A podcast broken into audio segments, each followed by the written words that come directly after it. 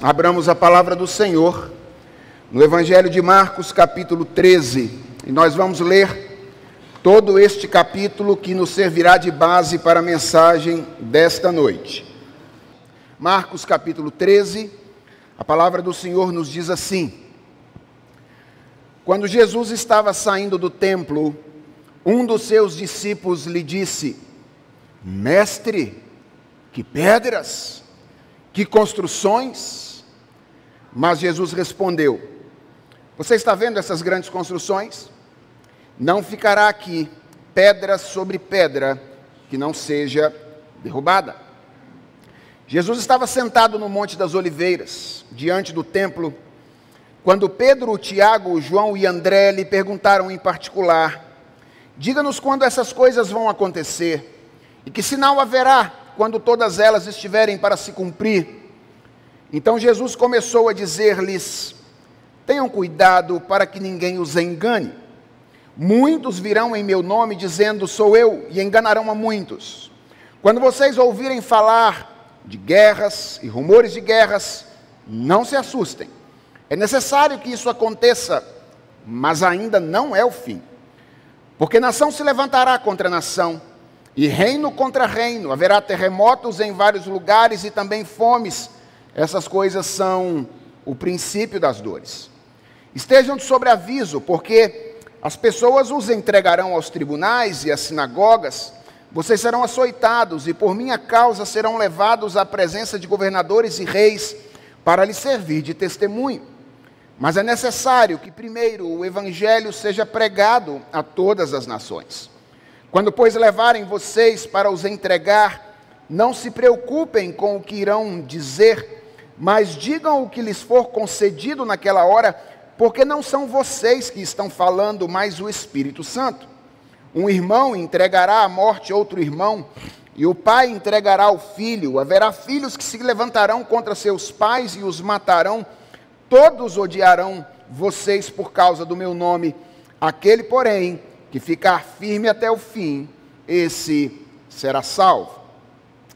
Quando, pois, vocês virem o abominável da desolação, situado onde não deve estar, quem lê, entenda. Então os que estiverem na Judéia fujam para os montes. Quem estiver no terraço, não desça, nem entre para tirar de casa alguma coisa. E quem estiver no campo, não volte atrás para buscar a sua capa Ai das que estiverem grávidas e das que amamentarem naqueles dias. Orem para que isso não aconteça no inverno, porque aqueles dias serão de tamanha tribulação, como nunca houve desde o princípio do mundo criado por Deus até agora, e nunca jamais haverá. Se o Senhor não tivesse abreviado aqueles dias, ninguém seria salvo. Mas por causa dos eleitos que ele escolheu, Deus abreviou tais dias. Então, se alguém disser a vocês: olhem, aqui está o Cristo, ou olhem, ali está ele, não acreditem, porque surgirão falsos cristos e falsos profetas operando sinais e prodígios para enganar, se possível, os próprios eleitos. Estejam de sobreaviso, tudo isso tenho predito a vocês. Mas naqueles dias, Após a referida tribulação, o sol escurecerá, a lua não dará sua claridade, as estrelas cairão do firmamento e os poderes do céu serão abalados. Então verão o filho do homem vindo nas nuvens com grande poder e glória. E então ele enviará os anjos e reunirá os seus escolhidos dos quatro ventos, da extremidade da terra até a extremidade do céu. Aprendam, pois, a parábola da figueira. Quando já os seus ramos se renovam e as folhas brotam, vocês sabem que o verão está próximo. Assim também vocês, quando virem acontecer essas coisas, saibam que está próximo às portas. Em verdade lhes digo que não passará esta geração sem que tudo isso aconteça. Passará o céu e a terra, porém as minhas palavras não passarão. Mas a respeito daquele dia, ou da hora, ninguém sabe, nem os anjos no céu, nem o filho, senão o Pai. Estejam de sobreaviso e vigiem, porque vocês não sabem quando será o tempo.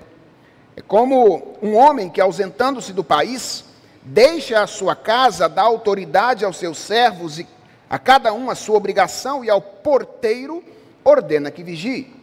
Portanto, vigiem, porque vocês não sabem quando virá o dono da casa, se à tarde, se à meia-noite, se ao cantar do galo, se pela manhã, para que, vindo ele inesperadamente, não encontre vocês dormindo. O que, porém, digo a vocês, digo a todos: vigiem. Vamos orar?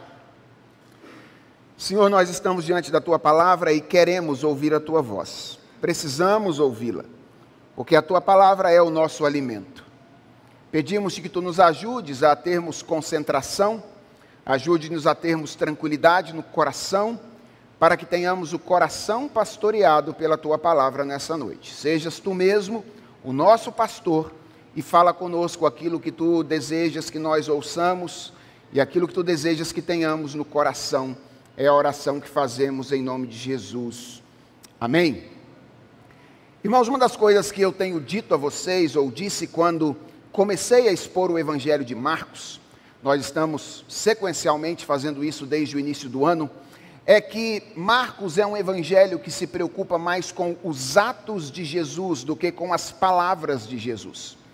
Ah, este é, capítulo 13 é o maior discurso de Jesus Cristo que nós temos registrado no Evangelho de Marcos.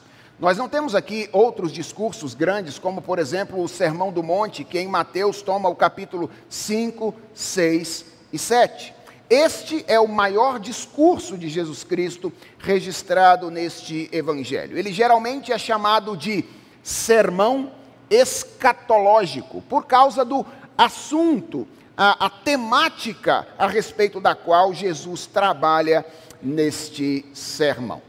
Obviamente, eu não pretendo explorar cada uma das afirmações que Jesus Cristo faz neste sermão. O que eu pretendo hoje é abordar o seu ensino geral. Eu quero uh, trabalhar com vocês basicamente três perguntas nessa noite que nos ajudarão a compreender o que é que Jesus desejava ensinar aos seus discípulos e como é que nós podemos nos apropriar daquilo que Jesus ensina nesta passagem. Então, as três perguntas da noite são: se você é daqueles que gosta de anotar, faça isso. A primeira pergunta é: por que Jesus Cristo pregou este sermão? Qual foi a finalidade dele? Por que razão ele pregou este sermão? A segunda pergunta é: o que Jesus ensinou aos seus discípulos ao pregar este sermão. E a terceira pergunta da noite é: que reflexões nós podemos fazer a partir desta passagem ou a partir do ensino de Jesus Cristo no sermão escatológico? Vamos então à primeira pergunta da noite: por que Jesus pregou este sermão?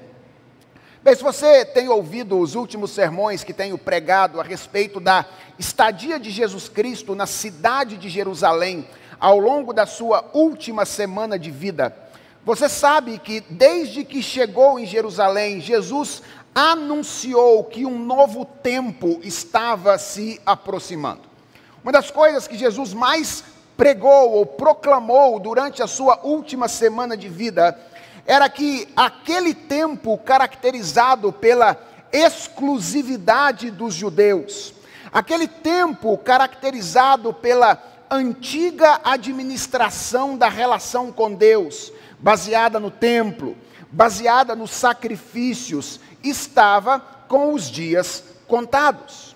E um novo tempo, mais inclusivo, que haveria de incluir pessoas de outras nações, no qual a relação com Deus não mais seria administrada através do serviço do templo, tal qual era prescrito pela lei cerimonial do Antigo Testamento, estava chegando.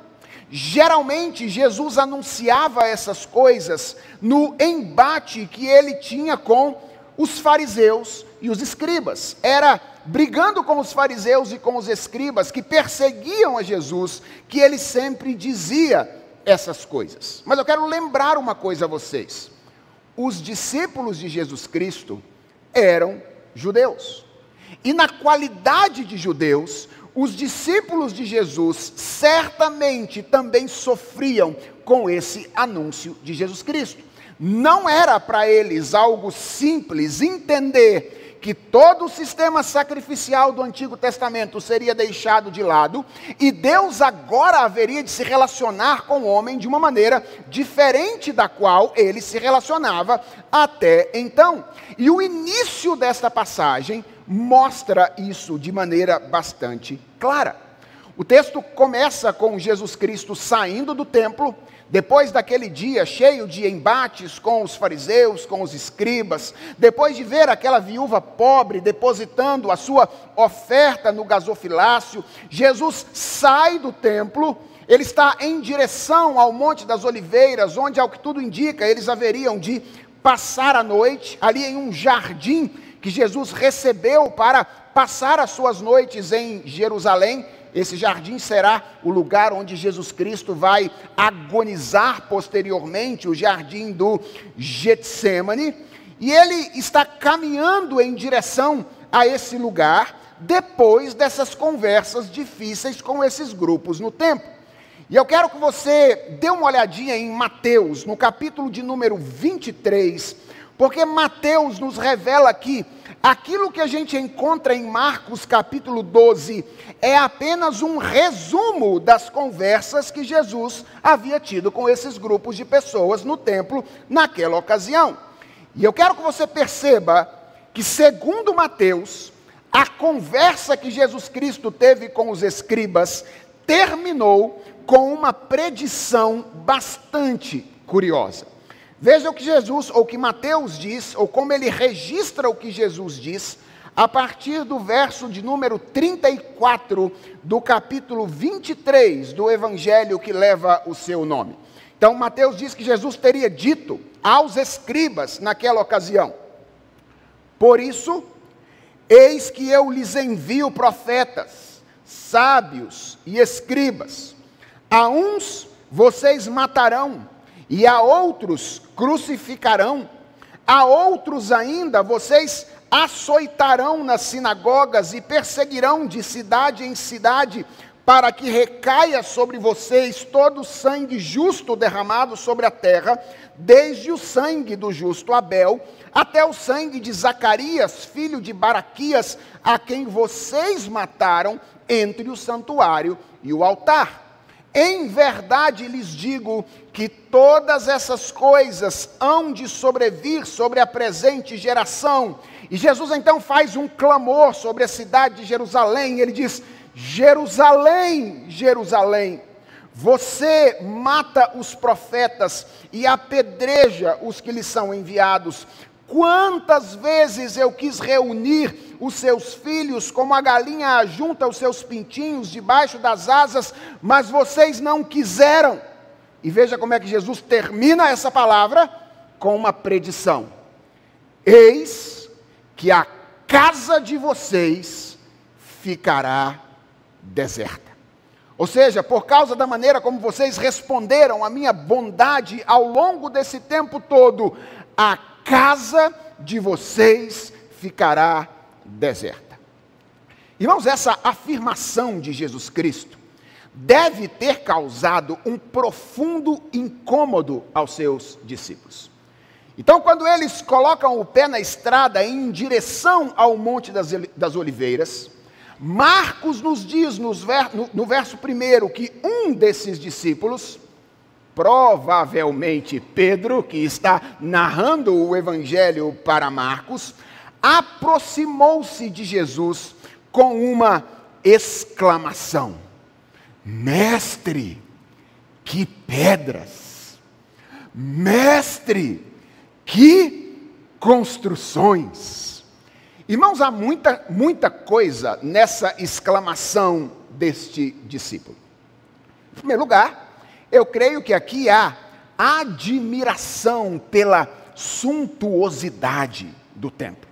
O templo que estava de pé nessa ocasião não era o templo de Salomão, mas era o templo de Herodes. E esse templo era conhecido, dentre outras coisas, pela sua beleza. Ele não era tão grande quanto o templo de Salomão era, mas ele era certamente uma das grandes construções da antiguidade. E essa expressão certamente revela a admiração pela grandeza, pela suntuosidade do templo. Em segundo lugar, certamente essa expressão indica um, algum tipo de orgulho nacionalista. O templo era um indicativo da importância de Israel. Deus havia mandado que o templo fosse construído com a finalidade de ser um indicativo de que aquela nação era a nação com quem Deus habitava. Portanto, além de admiração, certamente havia algum tipo de orgulho nacionalista por trás dessa exclamação. Mas também, certamente, havia algum tipo de incredulidade. Quando esse discípulo chegou para Jesus e disse: Mestre, que pedras, que construções, o que ele estava dizendo é: O senhor tem certeza que o senhor está dizendo que a nossa casa vai ficar deserta? ah, ele estava incrédulo quanto à possibilidade de que o templo que Deus havia mandado construir pudesse ser de alguma forma ou ficar de alguma forma deserto. E eu acredito, irmãos, que além de admiração, além de orgulho nacionalista, além de algum tipo de incredulidade, há aqui por trás dessa exclamação uma espécie de idolatria. Idolatria ao templo. Idolatria às coisas da religião. Essa exclamação desse discípulo expressava um apego aos meios, como se os meios fossem os fins. Uma espécie de confiança indevida no lugar onde eles se reuniam para se encontrar com Deus e naquilo que eles faziam por ocasião desse encontro como se Deus dependesse, ou como se o lugar e o que eles faziam fosse a razão pela qual Deus se relacionava com eles. Havia, portanto, além de tudo aquilo, uma idolatria das coisas da religião, da religiosidade no coração desse discípulo. E a maneira como Jesus responde é um indicativo disso. Porque Jesus não doura a pílula. Se esse discípulo já estava com dificuldade do que ia acontecer quando Jesus disse: A casa de vocês ficará deserta. Veja qual foi a resposta de Jesus. Quando o discípulo chegou e falou: Mestre, que pedras! Mestre, que construções! Jesus olhou para ele e disse: Você está vendo essas grandes construções? Não ficará aqui pedra sobre pedra que não seja derrubada. Jesus disse: É isso mesmo que você está pensando que vai acontecer. Eu sei que está difícil para entender isso, mas é exatamente isso que você está pensando que vai acontecer. Quando Deus manifestar o seu juízo contra o povo da antiga aliança, o templo será destruído. E esse é um esclarecimento definitivo que derruba de uma vez por todas qualquer ilusão com respeito à permanência do templo. Ou seja, o templo não apenas ficaria deserto, mas ele seria completamente destruído por ocasião do juízo de Deus. A sensação que a gente tem ao ler o relato de Marcos é que esse esclarecimento de Jesus cala os discípulos temporariamente. E eu fico imaginando que a caminhada até o Monte das Oliveiras, então, deve ter sido bastante silenciosa. Todo mundo angustiado com aquilo que Jesus Cristo tinha acabado de dizer. Mas o silêncio não dura muito tempo. O texto diz que Jesus chega ao Monte das Oliveiras, e então eu imagino, o texto não diz exatamente que hora Jesus chegou lá, mas eu imagino que no crepúsculo da tarde, o sol está se pondo, e ele se assenta então em um lugar de onde ele consegue enxergar o templo. Ele está sentado no Monte das Oliveiras, olhando para o templo na cidade de Jerusalém. E então chegam perto dele quatro discípulos. E aqui nós temos o nome de quem são eles. São exatamente aqueles primeiros quatro que Jesus chamou no Evangelho de Marcos: Pedro, Tiago, João e André. E agora eles se aproximam com uma pergunta ou com uma espécie de pedido. Talvez eles tenham se assentado ao lado de Jesus, colocado as mãos no ombro dele, e eles disseram o seguinte: Mestre, dize-nos quando sucederão essas coisas, e que sinal haverá quando todas elas estiverem para cumprir-se. O que é o sermão escatológico? O sermão escatológico é a resposta de Jesus Cristo a essa pergunta. Ou é aquilo que Jesus Cristo tem a dizer diante desse pedido que os discípulos acabam de fazer a ele. Agora, talvez você esteja pensando assim, mas a pergunta parecia tão simples. Por que é que Jesus Cristo prega todo um sermão para responder apenas essa pergunta? Irmãos, é que a simplicidade da pergunta é apenas aparente. Vejam que na mente dos discípulos, veja como é que isso é complexo para os discípulos. A destruição do templo, a, ou a destruição completa do templo, era um evento tão grave, tão grave, que eles identificam a destruição do templo com o fim do mundo. Mateus, lá no capítulo 24, de novo, verso de número 3, diz que a pergunta que os discípulos fizeram incluiu essa identificação. Ele diz que eles disseram assim: digam-nos quando essas coisas vão acontecer e que sinal haverá da sua vinda e do fim dos tempos. Veja, Jesus não tinha falado de segunda vinda. Jesus não tinha falado de fim dos tempos, mas a destruição do templo era algo tão grave, tão sério para os discípulos, que eles imediatamente identificaram as coisas. Se o templo vai ser destruído, então a queda do templo é o fim do mundo. Perceba que essa não é uma pergunta simples para os discípulos. E a pergunta mostra o quão tendentes a confiar em si mesmos os discípulos eram. Reparem um detalhe, irmãos. Eu quero que você acompanhe o meu raciocínio aqui agora. De início, quando Jesus prevê a manifestação do juízo de Deus, o texto diz que eles se apegam ao poder e à religiosidade deles. Quando Jesus diz: a casa vai ficar deserta. Eles tentam encontrar alguma coisa que possa lhes dar segurança. E eles olham para a grandeza do templo, eles olham para a grandeza do sistema sacrificial e eles estão imaginando que o templo que eles construíram, a religiosidade que eles construíram, haverá de ser suficiente para livrá-los da manifestação do juízo de Deus.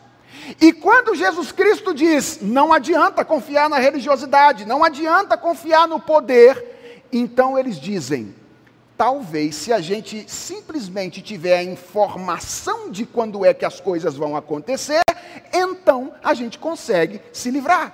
Já Jesus Cristo, que a gente não se livra, que nós não nos livramos pela, pelo poder e pela religiosidade, então conta para nós quando é que isso vai acontecer, porque aí a gente se prepara e se livra por conta própria. Não é assim que algumas pessoas tentam se livrar do futuro? Elas pedem as pessoas para ler a mão delas, para ler o futuro delas na borra de café, com a finalidade de se preparar para aquilo que vai acontecer, como se preparar-se para aquilo que vai acontecer é algo que nós podemos fazer simplesmente através do conhecimento que eventualmente temos do futuro. É isso que está por trás da pergunta ou do pedido dos discípulos nessa ocasião. Há uma confiança na informação, há uma confiança no conhecimento, como se o conhecimento do futuro fosse suficiente para lhes dar segurança, descanso e tranquilidade para enfrentar aquilo que estava por vir. Por que, que Jesus pregou esse sermão? Porque os discípulos tinham uma séria tendência de confiar neles mesmos. Fosse o objeto dessa confiança o poder, a grandeza do que eles conseguiam construir, fosse o objeto dessa confiança a religiosidade deles, o culto bonito que eles conseguiam prestar, ou o culto exatamente de acordo com as regras da lei que eles conseguiam oferecer, ou o conhecimento quanto ao futuro. E o que é que Jesus ensina neste sermão? Vamos aqui então para a segunda pergunta da noite. Irmãos, o que Jesus faz no sermão escatológico é algo magistral no sentido etimológico da palavra. Magistral tem a ver com mestre, né? É algo que mestre faz. E Jesus é o mestre por excelência. Perceba que, em primeiro lugar, Jesus apresenta uma série de sinais. O que, é que os discípulos tinham pedido? Os discípulos tinham pedido que Jesus dissesse quando é que ia acontecer essas coisas e como é que eles poderiam ficar preparados para essas coisas através de sinais que eles poderiam detectar? E Jesus, ao longo do sermão escatológico, apresenta uma diversidade de sinais. Por exemplo, no verso de número 7, ele fala de guerras e rumores de guerras. Este é um sinal. No verso de número 8, Jesus fala de terremotos, Jesus fala de fome. Nos versos 9 e 10, Jesus fala de perseguição dos discípulos sendo levados às raias dos tribunais por causa da pregação do Evangelho. No verso 12, Jesus fala de, de, de divisões familiares, pais contra filhos, filhos contra pais, por causa do Evangelho. No verso 14, Jesus Cristo fala da vinda de uma figura aí que é o abominável da desolação, que eu não vou dizer para vocês quem é nessa noite. Meu objetivo não é lidar com cada uma dessas expressões, mas Jesus fala da vinda dessa figura como um sinal. No verso 22, Jesus fala da aparição de falsos cristos como mais uma evidência, mais um sinal. Ou seja, os discípulos pedem sinais e Jesus lhes apresenta os sinais. Mas atenção, Jesus não faz isso com a finalidade imaginada pelos discípulos, nem da maneira como eles gostariam. Jesus não permite aos discípulos saber exatamente aquilo que eles desejavam. Jesus apresenta a resposta aqui, e isso é bastante interessante, nos mesmos termos da pergunta. Aliás, deixa eu dizer uma coisa para vocês. Não é fácil interpretar o sermão escatológico. Dentre outras coisas, eu acredito que é porque Jesus, assim como os discípulos na pergunta misturam aquilo que haveria de acontecer no primeiro século com coisas que ainda vão acontecer no futuro, Jesus Cristo mistura coisas que aconteceram no primeiro século com coisas que ainda vão acontecer no futuro. Assim como a pergunta junta dois momentos na história, eu acredito que a resposta de Jesus Cristo também ajunta dois momentos da história. Não é fácil interpretar cada uma dessas expressões. E uma outra coisa que eu quero que você perceba aqui, essa ainda mais relacionada ao objetivo de Jesus, é que ao final de boa parte dos sinais, Jesus vai inserindo certas expressões que deixa claro que, embora ele tenha apresentado sinais, não foi com o objetivo que os discípulos queriam. O que, é que os discípulos queriam? Sinais exatos, para que eles pudessem descobrir exatamente quando o fim dos tempos haveria de acontecer, o templo haveria de ser destruído, né, juntando os dois fatores, para que eles pudessem se preparar. E aí Jesus vai dar os sinais. Só que ele faz assim, ó, ele diz: olha, vai ter guerras e rumores de guerras ainda não é o fim. Aí ele diz assim: vai ter terremotos e fome. É só o princípio das dores. Ele vai dando os sinais, mas ele não permite que os discípulos possam ter um dia na agenda marcado através dos sinais para dizer quando é que as coisas vão acontecer. Os sinais que Jesus Cristo dá não tem como finalidade ajudar-nos a marcar uma data de quando as coisas vão acontecer. Eles têm como finalidade nos dar segurança quanto à veracidade da palavra de Deus. Desde que Jesus Cristo disse essas palavras, nós vemos guerras e rumores de guerras, nós vemos fome, nós vemos pai contra filho, filhos contra pais, cristãos sendo levados às raias dos tribunais por causa do evangelho. Todas essas coisas estão acontecendo desde que Jesus pregou esse sermão. Por quê? Porque essas coisas, elas foram ditas por Jesus para que nós pudéssemos olhar para fora, olhar para a história e dizer: a palavra de Jesus é confiável. O objetivo não era que os discípulos pudessem marcar um dia na agenda, mas que eles pudessem olhar para as circunstâncias, percebendo a veracidade da palavra de Jesus Cristo. Irmãos, isso aqui que Jesus faz é algo brilhante. Ao mesmo tempo em que ele dá aos discípulos o que eles pedem, sinais, ele não lhes dá integralmente o que eles pedem, sabem por quê? Guarda isso no seu coração, porque o, o que ele deseja ensinar nesse sermão é que nós não precisamos do que achamos que precisamos para encontrar encorajamento quanto ao que está por vir. Os discípulos imaginavam que a única coisa que poderia trazer segurança, encorajamento para enfrentar o futuro, que para eles não seria fácil, eles seriam levados às raias dos tribunais, era o conhecimento e a capacidade de prever. O que Jesus Cristo está dizendo para eles é: vocês não precisam conhecer o futuro para experimentar segurança, descanso e encorajamento. Vocês não precisam ter uma noção de como e quando exatamente as coisas que estão por vir se sucederão. Por mais incerto que o futuro seja, por mais difícil que o futuro seja, não é o conhecimento do que vai acontecer que lhes trará tranquilidade e encorajamento. A pergunta é: do que os discípulos precisavam então? Do que nós precisamos para isso? Duas coisas, que são as ênfases de Jesus nesse sermão. A primeira é fé, confiança na veracidade da palavra de Deus. Jesus termina o seu bloco de explicação desse sermão antes de contar duas parábolas que têm o objetivo de aplicar o seu ensino, com o seguinte versículo nos versos 31 e 32: Em verdade lhes digo, que não passará esta geração sem que tudo isso aconteça.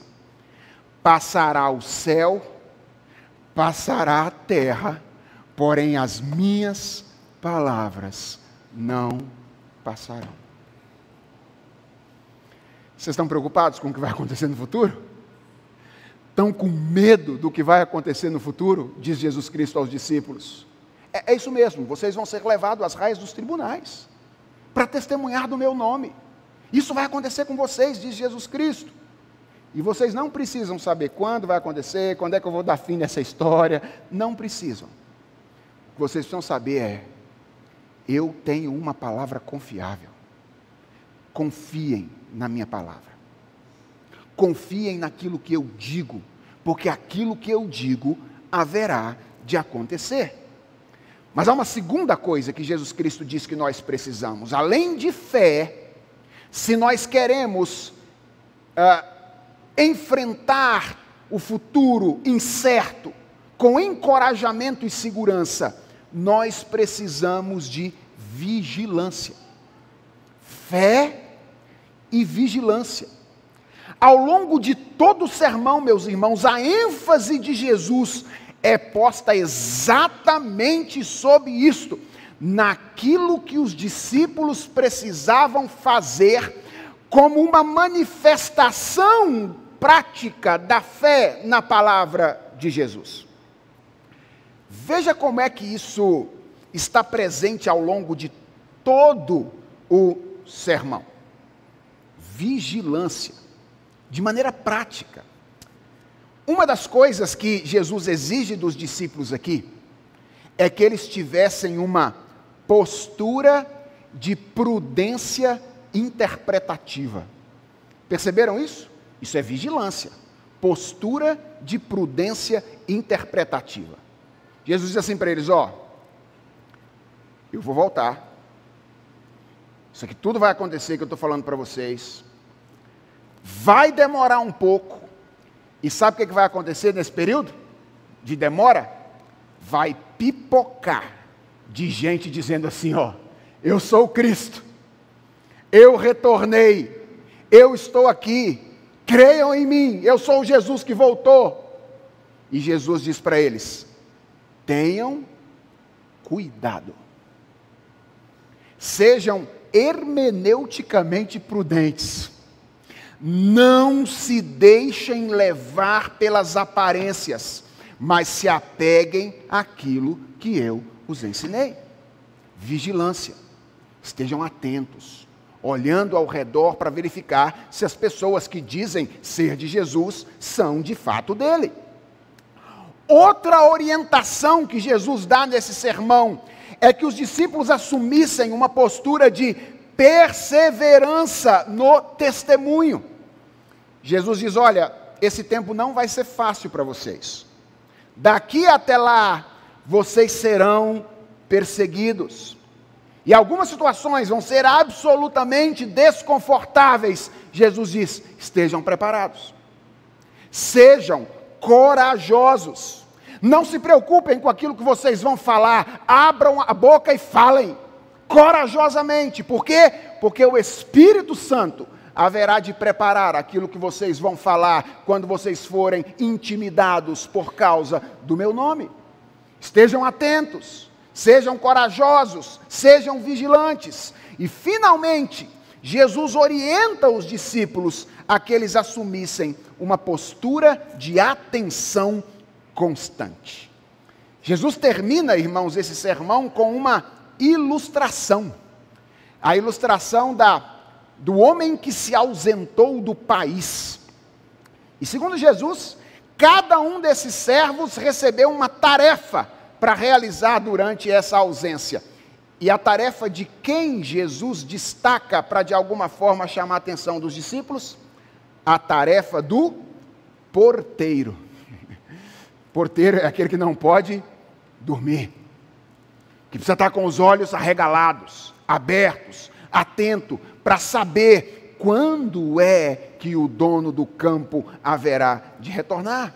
O que Jesus deseja com isso é mostrar que assumir uma postura de vigilância significa viver de maneira responsável, consciente da expectativa do regresso dele. Veja o que os discípulos queriam: saber a hora, para na semana anterior, quem sabe, começar a se preparar para encontrar com Jesus Cristo. Jesus diz: não, não, não, não, não. Vocês não vão saber a hora. Vocês não precisam saber a hora. Vocês precisam confiar que o que eu disse é verdade. Isso vai acontecer, eu vou voltar a esse mundo. E vocês precisam estar preparados a todo tempo. Hoje, amanhã, depois e depois e depois, para não serem pegos de surpresa pelo meu regresso quando eu retornar a esse mundo. Esse é o resumo do ensino de Jesus Cristo. O que Jesus quer ensinar ao contar esse sermão escatológico não é uma série de dicas para a gente aprender o, como uh, marcar a data da sua chegada. O que Jesus quer é nos ensinar que nós não precisamos saber exatamente o que vai acontecer para desfrutar de encorajamento quanto ao futuro. Nós precisamos de fé e vigilância. Nós precisamos aprender a confiar na palavra de Deus e a expressar essa confiança através de uma vida dedicada e atenta. Finalmente, irmãos, que reflexões nós podemos fazer a partir do ensino de Jesus Cristo nesta passagem? Nós já vimos por que Jesus conta ou prega esse sermão, já vimos o que ele ensina, e resta-nos agora uh, fazer algumas reflexões importantes a partir do ensino de Jesus. A primeira reflexão que eu creio, irmãos, nós podemos extrair desta passagem é que não convém que fiquemos exageradamente apegados àquilo que nós construímos, por maior e mais suntuosas que sejam as nossas construções. Essa é a primeira coisa que eu creio nós precisamos refletir. Não convém que discípulos de Jesus fiquem apegados exageradamente àquilo que eles constroem, por maior e mais suntuosas que essas construções sejam. Vejam, irmãos, é claro que as coisas que nós criamos nesse mundo são expressão da imagem de Deus em nós. É claro, a grandeza das nossas criações são uma expressão da grandeza de Deus colocada em nós através da sua imagem.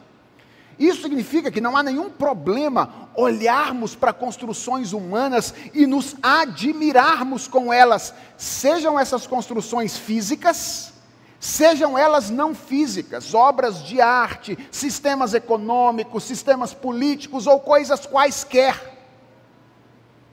Há traços da grandeza e da imagem de Deus nisso.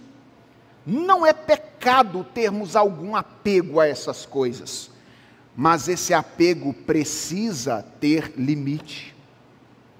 Porque, em virtude da queda em pecado, o juízo de Deus, que um dia será manifesto, queimará tudo aquilo que não faz parte do seu plano para a eternidade. No dia em que o juízo de Deus se manifestar, nenhuma construção humana que, seja, que não seja ao mesmo tempo uma construção divina poderá manter-se em pé. O dia que Jesus voltar, o seu currículo não vai valer nada. O dia que Jesus Cristo voltar, de nada vai adiantar apresentar o, resultado das suas aplicações financeiras. O dia que Jesus Cristo voltar, de nada valerá apresentar boas testemunhas da sua vida moral. Nem mesmo provar que você votou no candidato X ou Y ou deixou de votar no candidato X ou Y. Nada disso terá o mínimo valor no dia que Jesus Cristo retornar a esse mundo.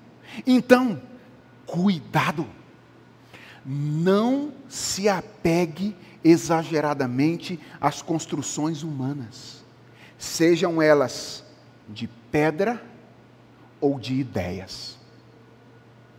Nada, nada que não seja divino permanecerá debaixo do juízo de Deus. A segunda coisa que eu creio nós precisamos refletir nela nesta ocasião é que aquilo que Jesus diz é digno da nossa confiança. Eu quero estimular você a confiar em Jesus Cristo nessa noite. Irmãos, Jesus previu a destruição do templo nessa ocasião. E ele confiou, ou ele convidou os discípulos a confiarem em suas palavras. Deixa eu dizer algo a vocês. Fontes extra-bíblicas relatam que as palavras de Jesus Cristo aos discípulos nessa ocasião se cumpriram com a exatidão com a qual elas foram proferidas.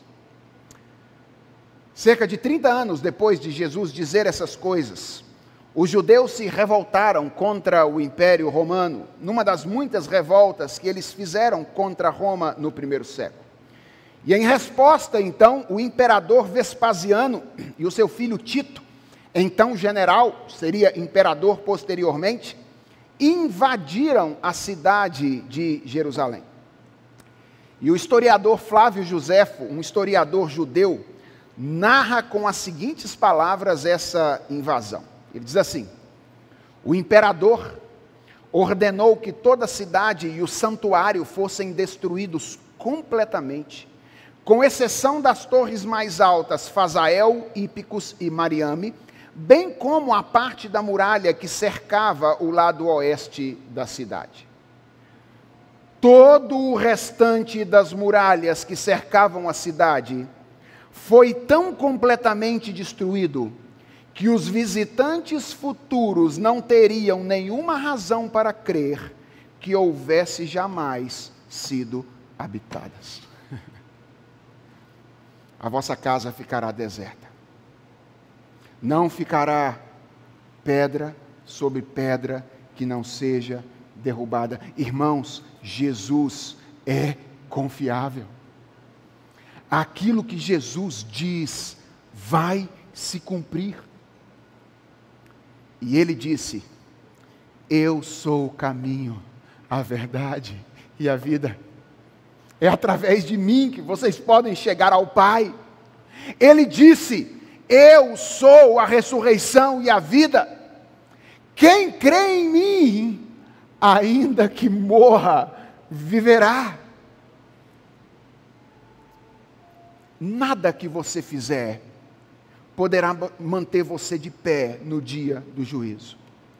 Mas a justiça de Cristo pode fazer isso. O justo viverá pela fé. As vestes da justiça de Cristo serão suficientes para que você permaneça de pé no dia que o juízo de Deus se manifestar sobre a realidade. O que você está esperando para confiar em Jesus Cristo, ao invés de confiar nas coisas que você está construindo, elas são insuficientes.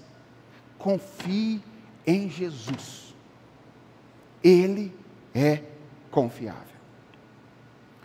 E há uma terceira e última reflexão que eu creio que nós precisamos fazer. É que confiar em Jesus, preste atenção a isso, não implica cruzar os braços. Eu vou repetir. Confiar em Jesus não implica cruzar os braços. Irmãos, confiar na Bíblia não é um verbo que se conjuga na voz passiva. A gente acha que confiar e esperar é ficar aguardando para ver o que vai acontecer de braço cruzado, sem fazer nada, sem trabalhar. Não! Confiar na Bíblia é um verbo que se conjuga na voz ativa. Enquanto nós confiamos em Jesus, aguardamos o cumprimento da palavra de Jesus, nós temos algo a fazer. Jesus não nos convida a deixarmos de construir. Pelo contrário, ele nos convida a continuar construindo, não para o tempo, continuar construindo para a eternidade. Pense assim: o seu currículo não terá nenhum valor diante do juízo de Deus. Mas se ele for usado aqui, para colocar você em condições de desenvolver a boa criação de Deus para a glória dele e de conduzir outras pessoas a Jesus, o seu currículo pode ter efeito na eternidade. Você pode descobrir coisas que posteriormente permanecerão pela graça de Deus. Você pode, ocupando os lugares que Deus te permite ocupar, conduzir pessoas com quem você vai se encontrar como irmão no futuro. E ele poderá dizer para você: Sabe por que eu estou aqui hoje? É porque você que estava sentado naquela cadeira, no dia que eu cheguei lá para falar com você sobre uma coisa que eu não imaginava que tivesse a ver com Deus e com Jesus Cristo, você me fez refletir sobre a minha relação com Ele. O seu currículo não vai valer nada diante de Jesus para te manter de pé. Mas pela graça e misericórdia de Jesus, pode ser que os efeitos daquilo que você fez aqui pela graça permaneçam depois. O seu dinheiro não vai ter nenhum valor diante do juízo de Deus, mas se ele for usado aqui para abençoar a vida de outras pessoas e alcançar outras pessoas por meio da pregação do Evangelho, ele terá ecos por toda a eternidade. A sua vida moral, embora seja um dever seu como manifestação de gratidão a Deus pelo que ele fez por você em Cristo Jesus, não vai te sustentar diante do juízo de Deus. Ninguém vai ficar em pé diante do juízo de Deus porque é bonzinho. Porque não há um justo sequer. Todo mundo que ficar em pé diante do juízo de Deus ficará porque está vestido com as vestes de Jesus. A sua vida moral não vai te sustentar diante do juízo de Deus. Mas se ela fomentar os valores do reino, e se ela for o exemplo que outras pessoas precisam para se aproximar de Jesus, então ela vai ter os efeitos por toda a eternidade. Deus não nos chamou para ficar de braços cruzados. Ficar de braços cruzados não é confiar em Jesus. Confiar em Jesus é aguardando aquilo que haverá de ser, trabalhar para que o aquilo que haverá de ser possa ser experimentado, pelo menos num antegosto, agora. É isso que a gente faz. Sabendo do que vai acontecer, de como vai ser no futuro, a gente antecipa do lado de cá, como igreja de Jesus, como povo de Jesus, os traços da eternidade no tempo. Vamos orar? Senhor nosso Deus, nós não sabemos o que vai nos acontecer amanhã e daqui para frente. Não sabemos. Temos o alerta da tua palavra de que dias difíceis haverão de vir até o retorno de Jesus. E às vezes, Senhor, o fato de sabermos disso nos incomoda tanto que a gente fica correndo atrás de coisas que possam, possam tranquilizar a nossa mente, o nosso coração, imaginando que a nossa religiosidade, as nossas construções, a grandeza das coisas que a gente pode fazer, o conhecimento a respeito do futuro que a gente pode adquirir, pode ser o, o alívio que nós precisamos para nos mantermos fiéis ao Senhor em todos os momentos, apesar do que haverá de acontecer. Senhor, convence o nosso coração nessa noite de que nós não precisamos do que achamos que precisamos. Nós precisamos da tua palavra. Nós precisamos de ti. Nós precisamos ser ah, colocados em vigilância pelo teu Santo Espírito. E nos ajuda, Deus. Independente do que nos vier pela frente até o dia em que o Senhor nos mantiver nesse mundo. Nos ajuda a sermos fiéis ao Senhor. Nos ajuda a confiar na tua palavra. E nos ajuda a responder atentamente, entregando a nossa vida como sacrifício, vida de obediência ao Senhor, a cada minuto, a cada segundo, crendo que o Senhor poderá usar a nossa vida e fazer com que os seus ecos reverberem por toda a eternidade. Toma o nosso coração nas tuas mãos. É a oração que nós te fazemos. Em nome de Jesus. Amém.